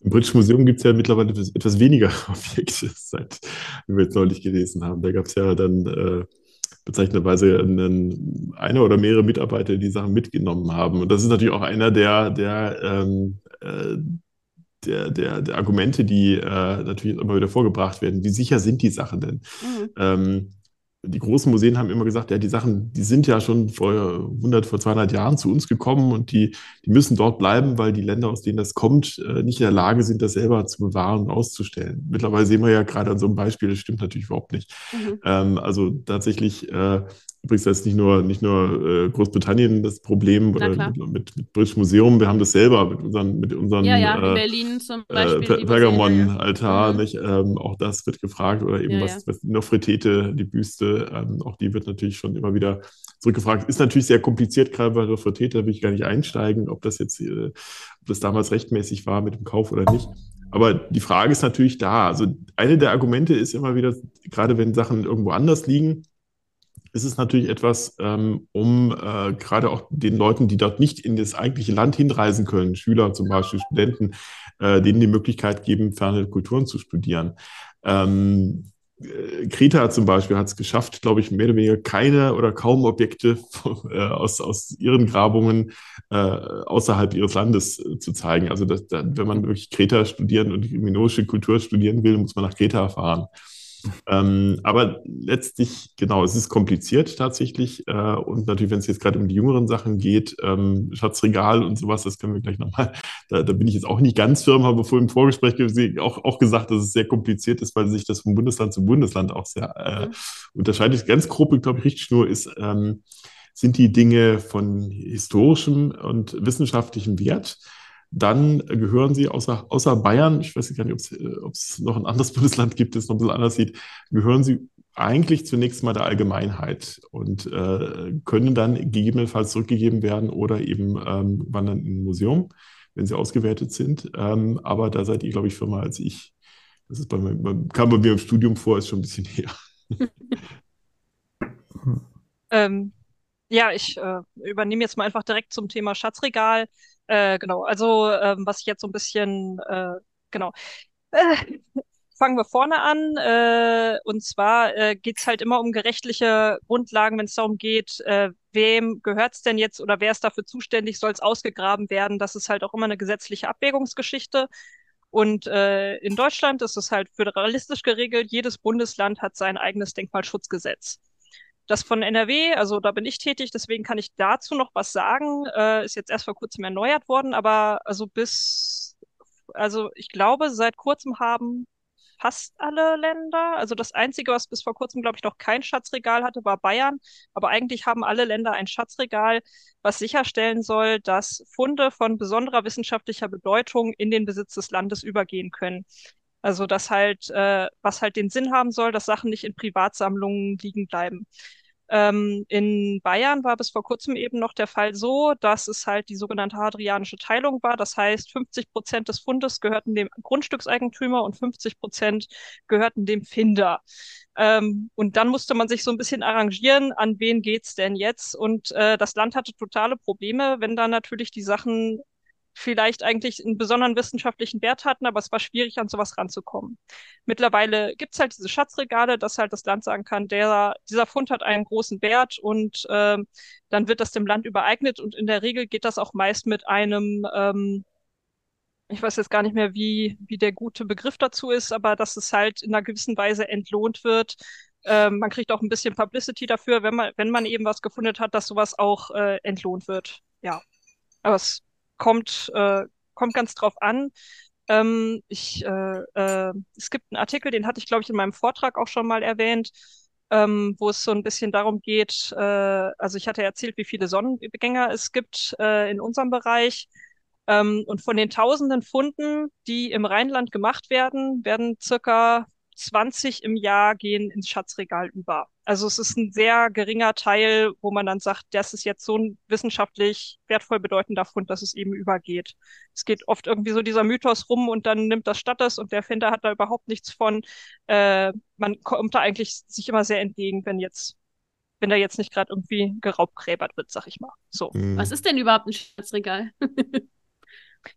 ähm, ja, im Prinzip da so eine Art. die unbedarfte Frage. Ähm, sagen, äh, äh, genau, Denkmalschutzgesetz. Äh, es gibt Bodendenkmäler und es gibt bewegliche Bodendenkmäler und ein Schatzregal befasst sich mit beweglichen Bodendenkmälern. Also ähm, wenn man von Archäologie redet, kann man eben, also wir sind jetzt bei juristischen Begriffen, deswegen rede ich jetzt so komisch. Ähm, genau, aber äh, Bodendenkmäler sind archäologische Fundorte oder äh, Befunde oder ähnliches. Und wenn man von beweglichen Bodendenkmälern spricht, dann sind es meist Funde, also Sachen, die irgendwie woanders hin verbracht werden können. Und ähm, für mhm. Bodendenkmäler gibt es sogenannte Denkmallisten, die sind dann eingetragen. Die liegen, ich weiß jetzt gar nicht mehr, ob es jetzt bei, ob es der, ich glaube, bei uns ist es die untere Denkmalbehörde, also eine von vielen Behörden, die eben zuständig ist, äh, wo diese Listen geführt werden. Und ebenso gibt es eine Liste für bewegliche Bodendenkmäler und da wird dann eingetragen, also Schatzregal ist im Prinzip der Begriff für, das ist im Besitz des Landes und das kommt dann in der Regel in die äh, so jetzt müsste ich Mirko fragen, Landessammlung oder bei uns kommt es wahrscheinlich, also bei uns kommt es wahrscheinlich ins Depot in Bonn oder eben in die Ausstellung in Bonn, ähm, wo ich zuständig bin und Mirko.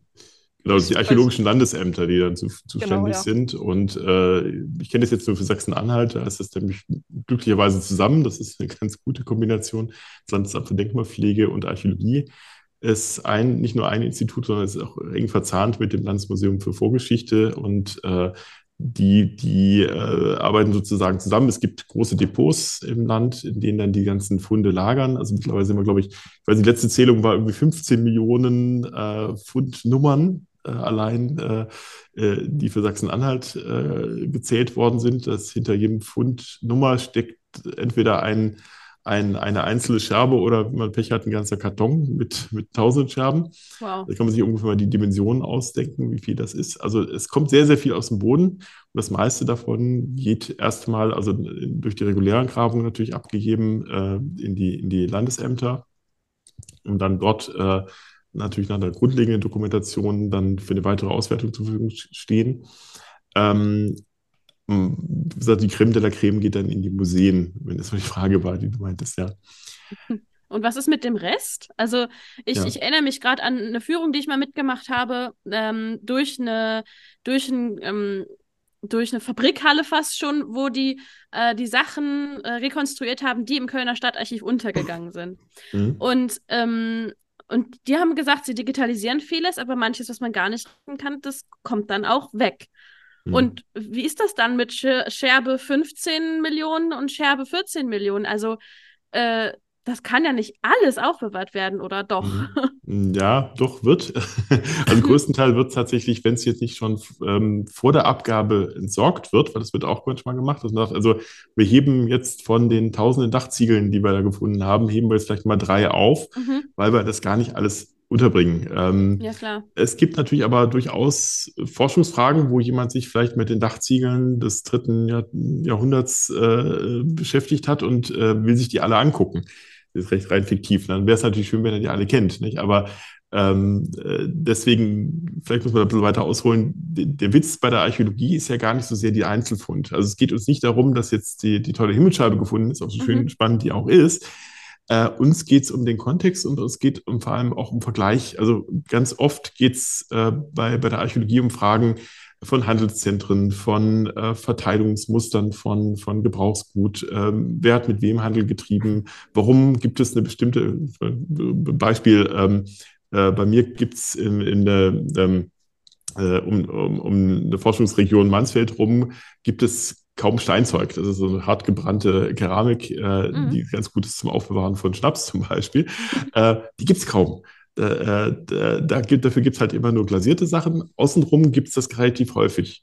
Da kann man sich natürlich fragen, wie kommt das zustande? Und wenn man das eben das nicht in der Masse sieht, wenn man nur ein Stück davon hätte, hätte man diese, kann man diese Aussage nicht treffen. Mhm, so sieht man aber, aha, in Mansfeld haben die offenbar einen, einen Importstopp von, mhm. von, äh, von dieser Keramiksorte, die, die gibt's dort nicht.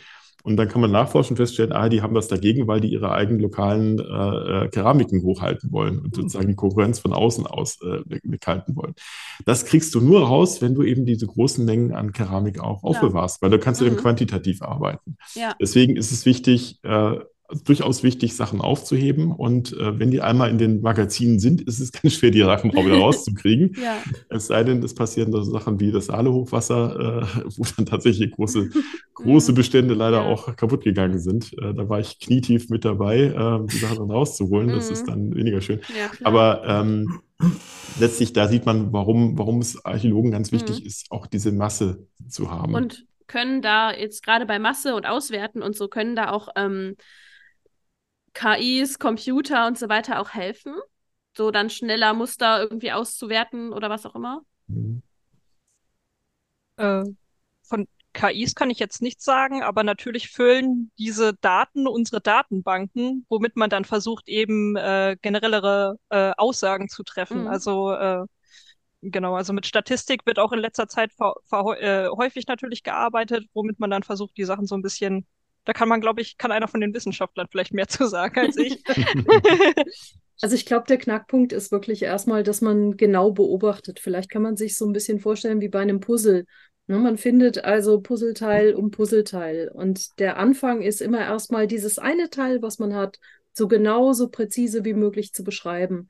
Und dann kommt der nächste und beschreibt sein Puzzleteil. Und irgendwann fügt ja. sich das zu einem Bild zusammen und dann kann man mal so einen Schuss ins Blaue wagen und sagen, auf dem Bild könnte das und das drauf sein. Ne? Oder wir deuten das jetzt mal so. Dann kann es natürlich sein, der nächste hat ein Puzzleteil, was da nicht dazu passt. Dann müssen wir vielleicht nochmal über unsere Theorie nachdenken. Ne? So in etwa, glaube ich, äh, kann man sich das vorstellen. Und ähm, ich, ich sag mal so, KI und sowas ist super. Damit kann man tolle Sachen machen. Aber ich glaube, was es nicht ersetzen kann, ist so das Bauchgefühl des Archäologen und der Archäologin, die sagt, ich habe so das ungute Gefühl, da ist was zu holen. Und da müssen wir jetzt mal bohren, ne? weil ähm, letzten Endes ist ein Computer nur so gut wie das, was man ihm gibt. Mhm. Ja, also man muss ja die Datensätze, mit denen man äh, den Computer füttert, irgendwie auswählen. Ja, ja? Mhm. und die wählt man ja normalerweise auf eine bestimmte Fragestellung hinaus. Ne? Und Deswegen glaube ich, ist der Faktor Mensch schon ganz entscheidend, wenn man zu einer vernünftigen Aussage kommen will. Und von daher bin ich ganz hoffnungsfroh, dass wir ArchäologInnen nicht irgendwie dauerhaft durch KI ersetzt werden. Das hoffe ich doch auch. Ich, jetzt, jetzt muss ich aber doch noch mal auf eine Frage zurückkommen, wo ich im Vorgespräch Sabine schon in die Verzweiflung getrieben habe, ähm, weil es mir so ein bisschen um das Berufs, um die Berufsbilder auch geht, äh, die da so, so, äh, die es da so gibt. Äh, wie viel, wie viel von eurer Zeit, also bei dir jetzt Mirko natürlich in der Zeit, wo du aktiv äh, archäologisch geforscht hast, wie viel von eurer Zeit verbringt ihr eigentlich so mit Grabungen? Du solltest das nicht fragen. Ich bin raus. Ich lasse graben. Zu meinem großen Bedauern. Ich muss gestehen, meine letzte eigene Grabung, die ich selbst geleitet habe, war 2014. Okay. Ich habe meine Professur seit 2018 und daran ist nicht mehr zu denken. Wenn ich ganz viel Glück habe, darf ich mein Team noch mal besuchen und mal gucken, was es Hübsches gibt. Aber manchmal schaffe ich noch nicht mal das. Also es ist ganz traurig. Deswegen sollen mal die reden, die nicht so traurig es, sind. Es gibt ja ganz viele Bilder von dir beim Graben. Ja, das, war, das waren die Bilder von 2012, 2013, 2014 und da war ich noch draußen. Das war lustigerweise auch meine letzte, letzte Grabung. Ähm, da kam ich mir ein bisschen so vor wie so. Aber du bist doch der Butler. Ich bin der Butler, ja, ja, tatsächlich. Aber ich habe tatsächlich, da habe ich auch eine Grabung nur geleitet. Da war ich dafür zuständig, dass genug Schubkarren da waren und dass die Gelder auch äh, abgerufen wurden und ähnliches mehr. Ich kam mir so ein bisschen auch immer vor wie so ein, äh, so der klassische Archäologe des 19. Jahrhunderts, der dann ab und an mal zu den zur Grabung kommt, sich dann zeigen lässt, was, was sie Tolles gefunden hat, dann wieder fährt und dann die Archäologen ihren Schicksal im strömenden Regen hinterlässt. Das tat mir auch immer sehr leid, weil ähm, tatsächlich hatte ich eher dann die Projektleitung und die Grabungsleitung vor Ort, machte dann äh, Ines Fahrhaus, liebe Grüße, wenn sie mir zuhört, ähm, äh, die, die das bis heute macht, so wie Alexandra ähm, das ja auch äh, immer noch macht. Also da ist man dann früher hat man immer gesagt, naja, äh, im Studium hieß es ja, bewerten, äh, bewerten Sie das nicht über, Sie stehen dann 80 bis 90 Prozent der Zeit in, in, in, sitzen im Büro und werten aus und äh, forschen in Bibliotheken. Es kommt immer darauf an, was man gerade macht. Also es gibt solche und solche und Alexandra ist, glaube ich, genau die andere. Das kann sie gleich berichten. Genau, also ich habe tatsächlich äh, im Arch, also ich habe angefangen Archäologie stu zu studieren und mein Ziel war möglichst viel draußen sein und ich habe im Studium gemerkt, äh, ich muss in eine andere Richtung gehen, wenn ich tatsächlich möglichst viel auf Grabung sein will und habe dann umgesattelt auf Grabungstechnik. Ähm, das ist nicht so bekannt, dass es tatsächlich dieses Berufsbild gibt. Also äh, kann man kann man nur empfehlen, informiert euch da mal. Das kann man an der HTW studieren oder mit dem Grund zusätzlichen Archäologiestudium eine Ausbildung zum geprüften Techniker machen. Also eine Fortbildung ist das dann, die man draufsetzt. Die dauert aber auch drei Jahre. Ähm, genau, und äh, genau auf Holmes Frage hin. Äh, ich hatte jetzt nämlich, ich hatte äh, letztens einen Artikel äh, geguckt zum Thema Grabungstechniker. Da drin stand auch, man ist so 20 Prozent im Feld und 80 Prozent im Innendienst, wo ich gedacht habe, das kann ich gar nicht unterstreichen. Also ich bin tatsächlich so, also ich würde sagen, dieses Jahr bin ich so 70 Prozent draußen und 30 Prozent drin und habe eher das Problem, dass ich nicht zur Aufarbeitung komme. Aber das kommt eben ganz auf das Feld an, wo man ist. Ähm, genau, ich habe halt relativ bewusst gesagt, ne, ich, ich möchte möglichst viel draußen sein und möglichst viel in diese Richtung gehen, habe aber da natürlich wenig mit der Auswertung letztlich zu tun, ähm, was dann halt im Prinzip eher so im in der archäologischen Bereich ist und im grabungstechnischen Bereich bin ich halt ein bisschen mehr draußen, aber ja, das kann man noch weit ausführen, glaube ich.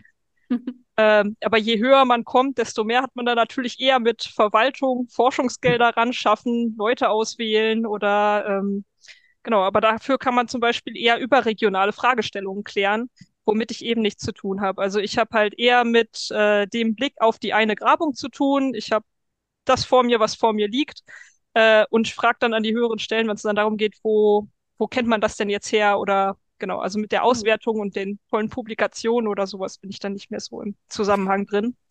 Aber ähm, genau. Jo, äh, ich, ich weiß nicht, ob, also ja, ich glaube, die Frage, äh, sie kam aus dem Chat, die Frage, ich weiß, äh, Sabine, dir habe ich sie, dir, dir ist sie schon mal an anderer Stelle gestellt worden. Äh, die Frage nach dem Lieblingsfund. Äh, ich jetzt? Ja. alle, alle. Alle, ja, genau. Der Lieblingsfund. Also der Lieblingsfund ist, der wechselt ab und an mal, wenn wir hm. ehrlich sind. Also es ist meistens irgendwie ein Fund, der eine besondere Geschichte erzählt.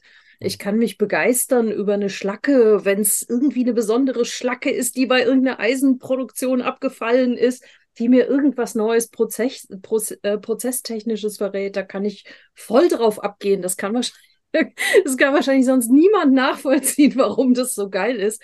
Aber wenn man mich so fragt, dann sind es wahrscheinlich die Schuhnägel von Cäsars Soldaten, die noch im Pflaster drin steckten und wo man so sehen konnte, wo die langgelaufen sind. Also das war, das war einfach sensationell geil. Nicht, dass man wirklich schon den Schuhnagel gesehen hätte, als wir es ausgegraben haben.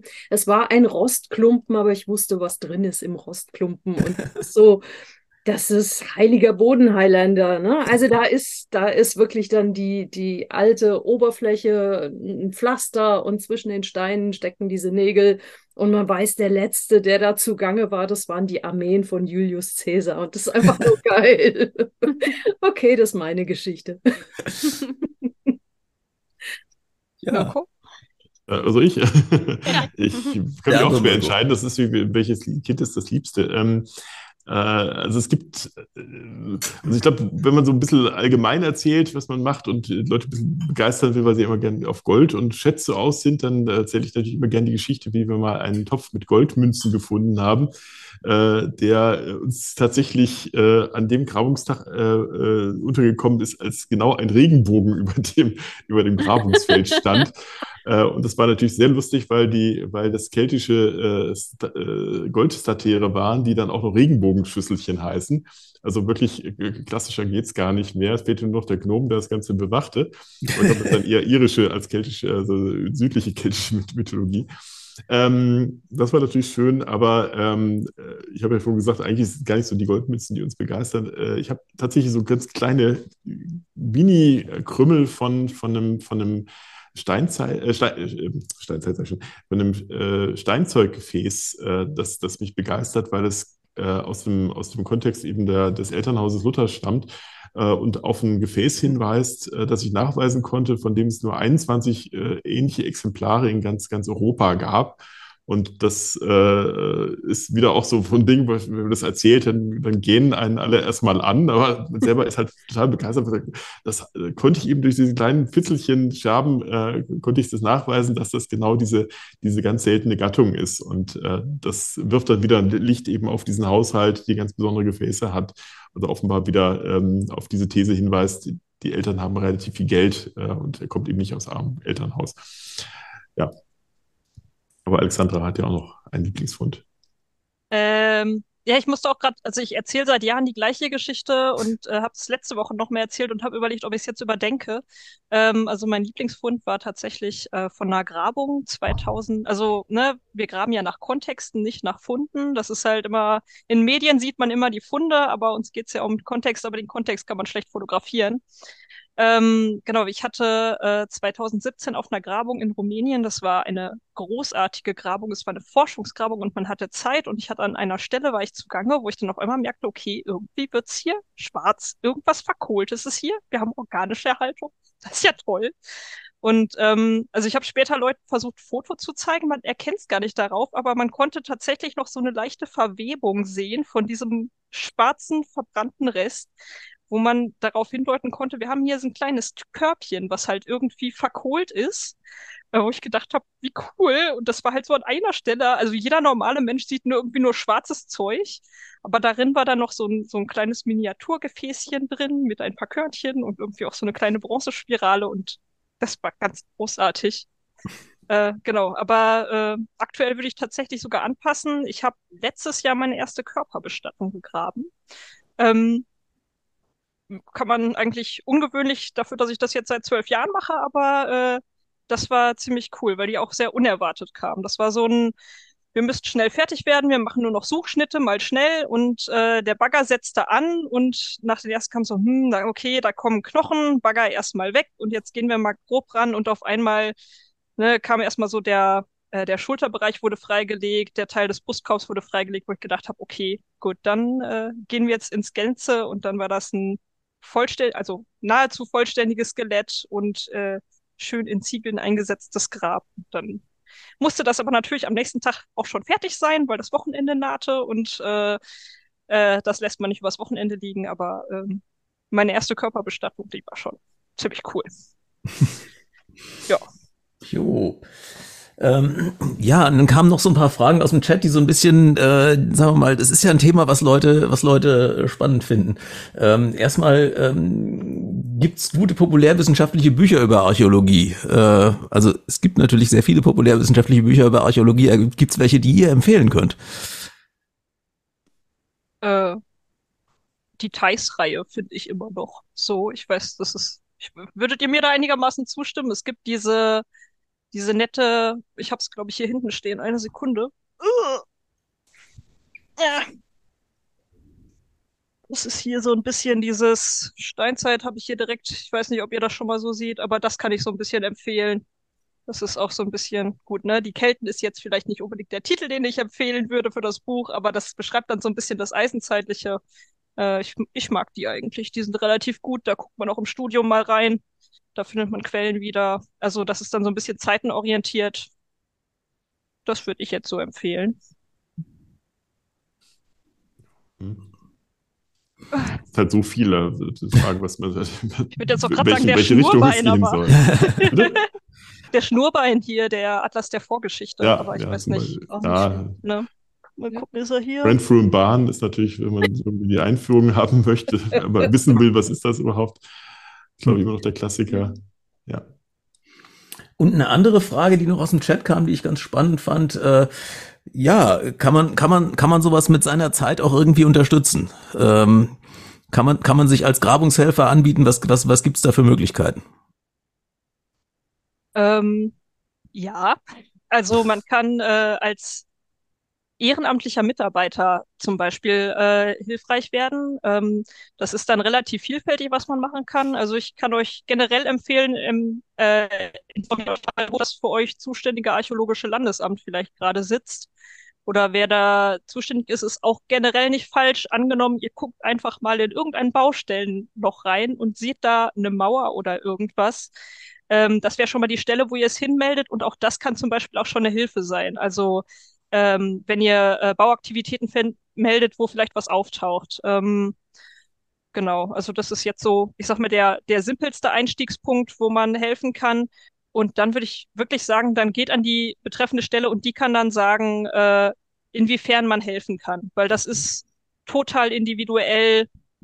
Ähm, ich sag mal so, äh, eine zusätzliche Grabungskraft ist immer schwierig, weil man angelernt werden muss und man muss so ein bisschen gucken, worauf es ist. Das ist für einen Grabungsleiter, wenn gerade Stress ist und es muss irgendwie noch was passieren, äh, jemand Neuen anlernen, ist äh, nicht mal eben so, ich weiß, die Leute wollen immer helfen und, äh, und man denkt, ich, ich, ich investiere hier meine Zeit, aber es ist tatsächlich äh, ein bisschen was, äh, immer noch eine Zusatzbelastung, jemanden damit einzubringen. Es ist toll, wenn jemand Erfahrung hat. Ähm, ich würde echt sagen, guckt mal nach dem Landesamt bei euch in der Ecke und die leiten euch dann an die richtigen Stellen weiter. Es hilft immer, wenn man bereit ist, auch viel Zeit zu investieren. Also wenn sich das lohnt, äh, über mehrere Jahre, mehrere, mehrere Grabungen mitzumachen, weil dann, dann wird man attraktiver mit der Zeit, weil man dann auch mehr kann. Und es gibt natürlich die Möglichkeit, wenn man sich längerfristig verpflichtet und gar nicht so sehr graben will, sondern eher so über die Äcker gehen will und gucken will, dann kann man natürlich da auch als ehrenamtlicher Bodendenkmalpfleger tätig werden. Da gibt es dann auch Schulungen. Ich weiß, Sachsen-Anhalt bietet sowas immer regelmäßig an, dass man also zum Beispiel mit seinem Hund häufig rausgeht und sagt, ich möchte gerne die Zeit mit dem Hund zwar verbringen, aber ich würde auch gerne mal ein bisschen gucken, wenn gerade irgendwie die Äcker frisch gepflügt sind, dann lohnt es sich immer mal über Äcker zu gucken, ob da gerade irgendwelche Steinabschläge rauskommen oder mittelalterliche Keramik. Und dann ähm, ist es ganz, ganz hilfreich, wenn dann jemand schon geschult, geschulten Auges dann ähm, äh, darüber gucken kann und gucken, sagen kann, guck mal, jetzt gibt es da irgendwie eine Häufung von, von Steinabschlägen und sowas, guckt ihr als Archäologen nochmal da auch mal genauer nach. Das geht auf jeden Fall. Ähm, wie gesagt, das, wie du schon richtig sagst, man wendet sich am besten an die, an die örtlichen unteren oder oberen Denkmalschutzbehörden. Genau, oder also das ist jetzt eine Spur weiter weg, aber so ein Heimatverein ist auch manchmal schon, also wenn man zum Beispiel einfach nach historischen Quellen oder sowas in seiner Gegend forschen möchte, das ist für ein, für ein Landesamt auch schon mal eine gute Ansprachestelle. Ähm, und da findet man auch Gleichgesinnte, die das, also ich sag mal so, ne, Vereine werden immer älter, die äh, Mitglieder werden immer älter, da freut man sich über jüngeren Zuwachs, der sich auch für sowas interessiert. Ähm, da ist vielleicht auch schon mal ein guter Ansprechpunkt. Also so Heimat, Heimatverein, also Heimatverein ist jetzt mal so ein Überbegriff, aber äh, ganz grob, vielleicht findet ihr da schon mal was. Es gibt meist Geschicht örtliche Geschichtsvereine, die dann auch solche Interessenslagen haben. Jo. Und noch eine Frage, die den Chat beschäftigt hat. Müssen wir ein Grabungsteam zu Bernd schicken, weil er irgendwie die ganze Sendung noch fast nichts gesagt hat? Doch, ich habe es die ganze Zeit versucht, aber das Mikrofon ist irgendwie kaputt.